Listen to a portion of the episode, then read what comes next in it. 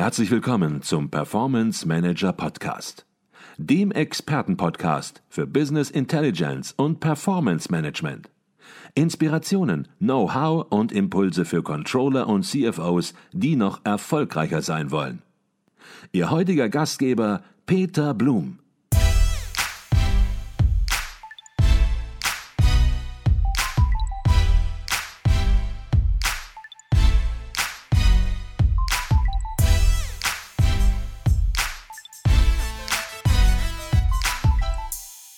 Herzlich willkommen beim Performance Manager Podcast. Mein Name ist Peter Blum. Mein heutiger Gast gilt als ausgewiesener Experte und Praktiker, wenn es um Risikomanagement geht. Er war 20 Jahre lang Head of Risk and Internal Control bei der ThyssenKrupp Steel Europe AG und dort für die erfolgreiche Umsetzung der Risikoidentifikation, der Risikobewertung und der Überwachung verantwortlich. Heute zeichnet er verantwortlich für ausgewählte Projekte im Risikomanagement bei ThyssenKrupp Steel Europe und ich möchte mich mit ihm heute im Podcast über die Bedeutung des Risikomanagements im Allgemeinen sowie die Umsetzung bei ThyssenKrupp Steel Europe unterhalten. Doch zunächst mal herzlich willkommen bei uns im Podcast, Ralf Leitermann. Ja, Herr Blum, herzlichen Dank, dass ich hier in dem Podcast dabei sein kann. Ähm, ich freue mich sehr, über das Thema Risikomanagement zu sprechen und ich hoffe auch, dass vielleicht für den einen oder anderen Hörer hier was Spannendes dann auch dabei ist am Ende. Da bin ich von überzeugt und es ist natürlich auch ein top aktuelles und ein top wichtiges Thema. Jetzt werden viele unserer Hörer ihren Namen schon mal gehört haben im Kontext äh, des Risikomanagements. Sie waren auch schon mal bei uns im Podcast. Ähm, aber manche werden mit ihrem Namen auch noch nicht viel verbinden und von daher wäre es ganz gut, damit wir ein bisschen was über ihren beruflichen Hintergrund erfahren, wenn Sie sich vielleicht ganz zu Beginn selbst vorstellen könnten. Mache ich gerne. Ja, Sie haben es schon gesagt, mein Name ist äh, Ralf Leitermann. Ähm, ich habe das Studium der Wirtschaftswissenschaften abgeschlossen und zwar bei äh, Professor Michael Wohlgemuth zwar Wirtschaftsprüfung und Controlling. Und meine Diplomarbeit habe ich zum Thema über Akquisitionsstrategien geschrieben, also was anderes als Risikomanagement. Das war dann eben bei Professor Günther Müller-Stevens, ähm, der ist dann zur Uni St. Gallen gewandert, da auch noch als emeritierter Professor auch noch tätig, hat noch einen, auch einen Auftrag.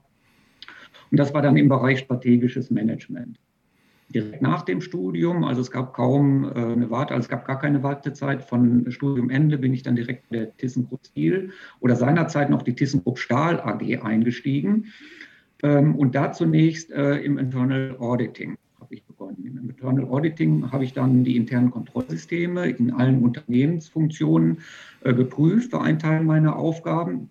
Und ähm, ich hatte auch seinerzeit äh, die Ehre und die Gelegenheit, auch Jahresabschlüsse, äh, ich sage mal kleiner bis äh, mittelgroßer äh, Konzerngesellschaften zu prüfen und Managementprüfungen durchzuführen im Bereich Internal Auditing. Ähm, ja, und dann sind wir später auch noch im Bereich Internal Auditing, ich sage mal so zehn Jahre drauf. Im, also ich bin 1990 habe ich angefangen, im Jahr 2000 fing dann ging das ganze Thema mit dem äh, Risikomanagement los nach dem Kontrakt und äh, da sind dann auch die ersten Fußstapfen im Internal Auditing noch gewesen, bis dann das Unternehmen sich aus meiner Sicht auch richtigerweise entschieden hat, das Ganze dann in das Controlling auch zu überführen. Mhm. Da werden wir später auch noch drauf kommen, wie bei Ihnen das Risikomanagement organisatorisch aufgehängt ist. Sprechen wir vielleicht erstmal generell über das Thema Risikomanagement. Warum ist aus Ihrer Sicht ein strukturiertes Risikomanagement heute im Grunde genommen für jedes Unternehmen, ob es ein großer Konzern ist oder ein mittelständisches Unternehmen, unerlässlich? Hm. Ja, ich sag mal, ähm, strukturiertes Risikomanagement ist aus meiner Sicht nicht erst ähm, seit heute unerlässlich.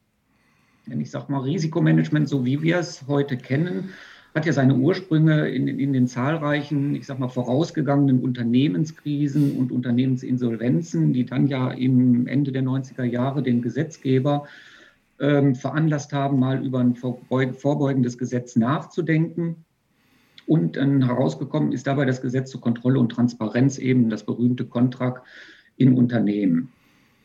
So, die Einführung des Kontrakt im Jahr 1998 war aus meiner Sicht zu seiner Zeit erforderlich und auch richtig für die früher, Früherkennung der Risiken in den jeweiligen Unternehmensfunktionen und vor allen Dingen auch deren mögliche Auswirkung auf das Gesamtunternehmen. Denn die Erfassung der Risiken mit den möglichen Schadenshöhen und Eintrittswahrscheinlichkeiten war ja jetzt erstmal ein erster Schritt für deren strukturierte Priorisierung und deren effiziente Steuerung. So war auch erstmals die dokumentierte Berichterstattung an die Anteilseigner und die Kapitalgeber über die Gesamtrisikosituation mit Blick auf die Planung und vor allem, was wir bis dahin ja gar nicht kannten, die Risikotragfähigkeit. Ne? Mhm. Das hat das Gesetz erstmals ermöglicht. Das macht es für mich auch so wichtig. Wenn man jetzt aber mal weiter guckt und äh, dann zeigt sich, dass die bedeutenden Unternehmenskrisen und Insolvenzen, die den deutschen Gesetzgeber seinerzeit veranlasst haben, die, das Kontrakt zu verabschieden, bis in die jüngere Vergangenheit überwiegend eher interne Ursachen oder durch interne Ursachen ausgelöst waren. Beispielsweise Wirtschaftskriminalität, Missmanagement bei Flowtex, Neue Heimat, Termin- und Finanzspekulation zusammen mit einem fehlenden, mangelhaften internen Kontrollsystem auch bei der Metallgesellschaft oder aber auch Fehlkalkulationen. Aber jetzt, wenn man weiter guckt in die zahlreichen Unternehmenszusammenbrüche in der Zeit nach der Einführung des Kontrakts, wird, wird deutlich, dass dieses Gesetz allein nicht ausreicht, das Verhältnis von Risiko und dessen Tragfähigkeit auch hinreichend ausbalancieren zu können. Die jüngsten Beispiele haben wir, oder ein jüngstes Beispiel, das ist die Wirecard. Mhm. Ähm, aber auch weniger spektakuläre Zusammenbrüche, die nicht wirtschaftskriminellen Ursprungs sind, führen deutlich vor Augen, ähm, wie häufig Unternehmensziele, egal ob sie strategischer oder operativer Natur sind, eben beträchtlich von den vorausgegangenen Planungen durch ein nicht ausreichend gestärktes, in den Unternehmen gestärktes Risiko- und Chancenmanagement abweichen. Mhm. Auch das haben wir erlebt in meiner Zeit, wo, ähm, ich sag mal, das Risikomanagement eher so eine Pflichterfüllung war. Aber da sind wir Gott sei Dank weit raus und da denke ich mal, werde ich auch im Weiteren mit Sicherheit noch Gelegenheit haben, ein bisschen was zu erzählen. Jetzt haben wir aber auch die Situation aktuell, dass zusätzlich in immer kürzeren Abständen aktuelle Themen wie aktuell Corona, die Naturereignisse, die wir an der Art massiv zu spüren bekommen haben, aber auch in der ganzen Welt, den Klimawandel, die grüne Transformation, E-Mobilität, politische Unruhen und dergleichen, ähm, dazu führen, wie oder die jetzt vehement auf die Welt einbrechen und damit auch die gesamte Wirtschaft und ihre Unternehmen einbrechen. Im Mai 2020 bereits meldete beispielsweise JC Penney, ich weiß nicht, ob das jemandem hier was sagt, in Deutschland ist ein taxanisches Einzelhandelsunternehmen, seit seiner Restrukturierung mit rund 90.000 Mitarbeitern aufgrund von Corona, kurz nach Einbruch, eben die Insolvenz an. Ne, das sind alles so Ereignisse, die wir in der, früher, in der früheren Welt eigentlich, als das Kontrakt eingeführt wurde, so noch gar nicht kannten. Und das sagt mir auch, dass die Outside-In-Perspektive auf globale Ereignisse gewinnt für Unternehmen immer mehr an Bedeutung. Da liegt von außerhalb der angestoßenen Risiken ähm, immer mehr in der Steuerung, also in die Unternehmenssteuerung auch eingreifen an der Stelle. Sie haben auf der einen Seite kriminelle Handlungen angesprochen, wenn wir die jetzt zunächst mal außen vor lassen. Dann haben Sie Beispiele natürlich auch gebracht, ganz konkrete Beispiele, die auch jeder kennt, wo man den Eindruck hat, dass Unternehmen von Risiken wirklich überrascht worden sind. Das muss nicht immer in den Konkurs, in die Insolvenz führen, aber es passiert natürlich auch, dass es in die Insolvenz führt. Würden Sie sagen, dass ein gutes Risikomanagement heutzutage ein Unternehmen einen strategischen Wettbewerbsvorteil bringt im Markt? Ja, auf alle Fälle bringt das einen strategischen Wettbewerbsvorteil. Ähm, wir müssen oder die Unternehmen müssen im Auge behalten, dass es Ereignisse gibt, die von der Planung abweichen. Das ist so. Und der strategische Wettbewerbsvorteil liegt darin, indem man versucht, die Ereignisse vorwegzudenken. Denn ich behaupte mal, ähm, dass es nur ganz, ganz wenige Risiken oder Ereignisse eintreten, die nicht sich irgendwo schon an irgendeiner Stelle gezeigt haben. Und ähm, ja, deshalb ist es eben äh, so eminent wichtig, auch ein vernünftiges Risikomanagement aufzubauen, ähm, auch zu gucken, äh, welche Ereignisse können eintreten und auch so eine Art 360-Grad-Radar an der Stelle aufzubauen. Mhm. Ich denke auch, dass ein Risikomanagement heute absolut einen strategischen Wettbewerbsvorteil darstellt und umso dankbarer bin ich auch, dass Sie sagen, ja, ich berichte ein bisschen was aus meiner Unternehmenspraxis. Das ist nicht ganz einfach für Sie, weil wenn es einen Wettbewerbsvorteil darstellt, dann möchte man natürlich heute hier im Podcast nicht aus den Internas im Detail plaudern, aber ich glaube, Sie haben so viel Erfahrung, auch generell Erfahrung, dass selbst wenn wir nicht immer ganz speziell auf ThyssenKrupp Steel Europe eingehen, da eine ganze Masse rüberkommen wird. Wenn wir aber vielleicht mal trotzdem anfangen bei Ihnen im Unternehmen, dann hat Ihr Risikomanagement ganz gewisse Ziele und Aufgaben, die Sie für Ihren Bereich definiert haben oder auch in gewisser Weise vielleicht definiert bekommen haben, teilweise. Was sind das für Ziele und Aufgaben? Ja, also wir bei uns im, im, Konzern, ich kann ja für den gesamten Konzern sprechen, äh, wir sind ja Teil dieser Gruppe und wir haben auch eine Konzernregularie, die für den gesamten Konzern gilt. Und dafür steht eben nicht nur das Risikomanagement, sondern wir reden von Chancen und Risiken. Da sehen wir dann eben mögliche positive oder negative Abweichungen äh, von der Prognose oder unseren Zielen aufgrund äh, künftiger Ereignisse beziehungsweise auch Entwicklungen. Und jetzt nenne ich es mal das Chancen-Risiken-Management, so wie wir es aufgesetzt haben bei uns im Konzern umfasst dabei alle Maßnahmen eines systematischen und transparenten Umgangs eben mit den Chancen und Risiken. Und dabei sind die Management, äh, ist dieses Managementsystem wertorientiert, auch mit den gesamten Planungs- und auch mit der Strategie äh, verbunden und ist wichtiger Bestandteil in dieser Kette.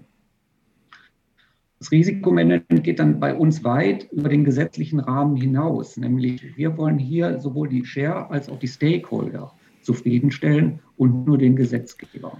Das ist ein ganz hehres Ziel, was wir bei uns im Unternehmen hier uns äh, formuliert haben. Jetzt ist Risikomanagement natürlich alles andere als einfach und Sie hatten natürlich eben schon eine Risikosituation angesprochen, die ja in gewisser Weise vielfach überhaupt nicht auf dem Radar war, nämlich entsprechend die Covid-19-Pandemie. Damit hätte man jetzt nicht zwingend wahrscheinlich rechnen müssen und viele hatten das auch so etwas nicht auf dem Zettel. Und wenn wir vielleicht mal ja, davon absehen, wenn man das überhaupt machen kann, von diesem Fundamentalrisiko, was aufgetaucht ist.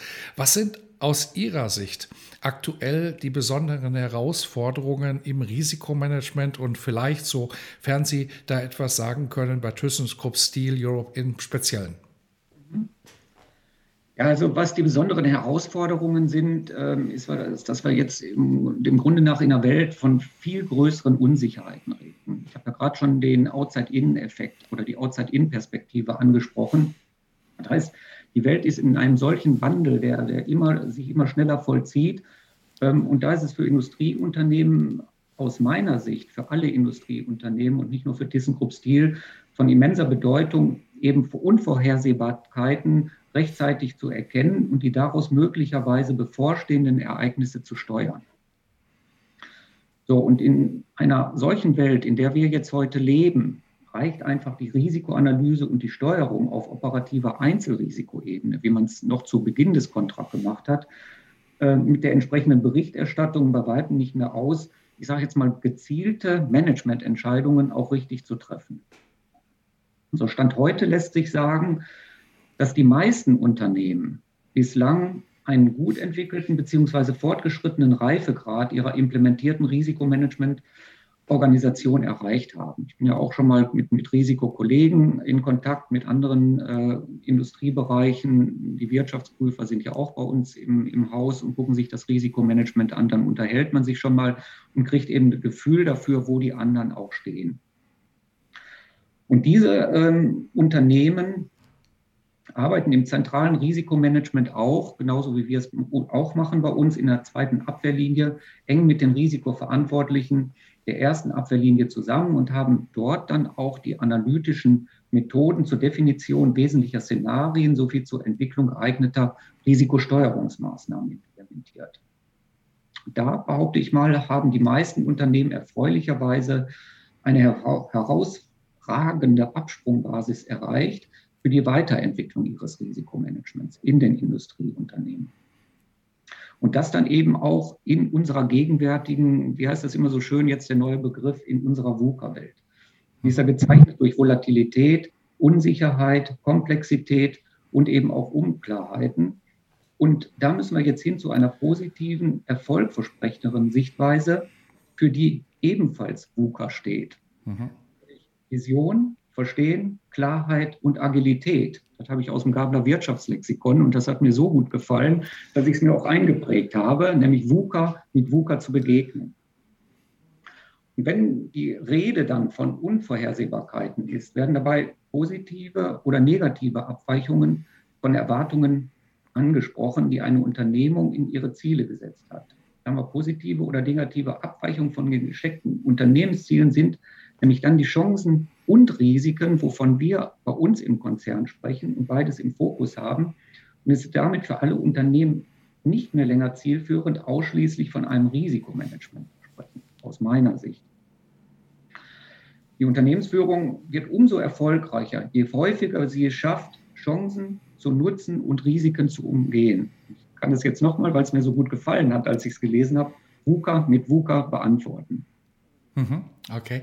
Ich glaube, das ist eine ganz gute Erweiterung des äh, Gedankens, nicht nur von Risikomanagement zu sprechen, sondern eben auch von Chancenmanagement und das auch natürlich eben zum Thema des Risikomanagements in gewisser Weise zu machen, des klassischen Bereiches, um eben beide Aspekte auch zu beleuchten.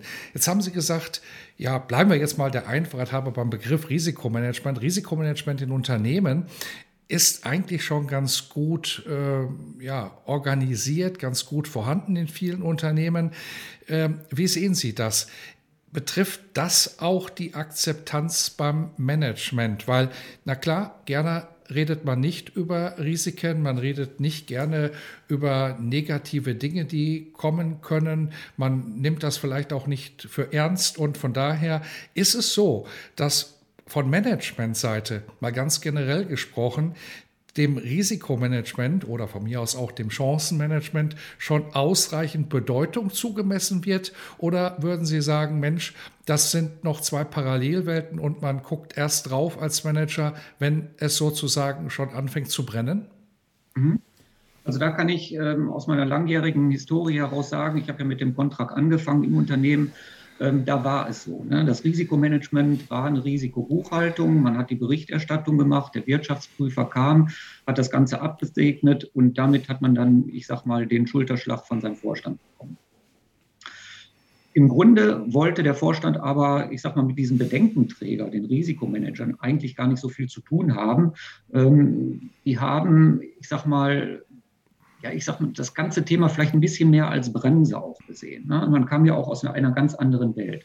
Und da hat sich innerhalb der Jahre ein massiver Wandel auch durchgesetzt. Ich sage auch innerhalb der letzten zehn Jahre nochmal ganz massiv.